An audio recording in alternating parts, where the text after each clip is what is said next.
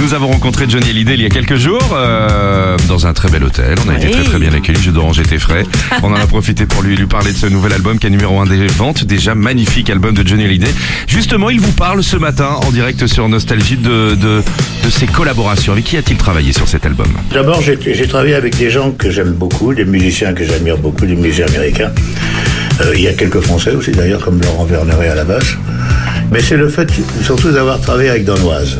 Je l'ai connu en écoutant, euh, en écoutant euh, son travail qu'il avait fait, notamment avec Bob Dylan, avec U2, avec les Stones. Et c'est quelqu'un avec qui j'avais envie de travailler depuis le début. Alors maintenant, c'était pas évident que, comme il parle pas le français, c'était pas évident que ça fonctionne.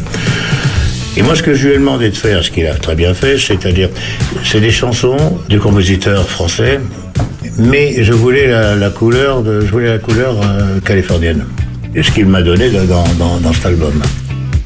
Alors dans cet album de Johnny, Restez vivant, il y a sept chansons seules, cette magnifique chanson seule, et un clip qu'il a enregistré aux États-Unis. Il en a On a voulu tourner ce clip dans la rue, justement, avec différents, différents types de personnes de leur vie, de tous les jours.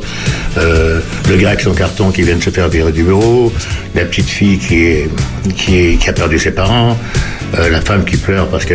J'ai discuté avec la femme qui pleurait là. Elle pleurait vraiment en entendant la chanson et pourtant elle, elle comprend pas le français. Et d'entendre la musique, ça l'a réellement fait pleurer. Retrouvez Philippe et Sandy de 6h à 9h dans les matins qui chantent sur Nostalgie.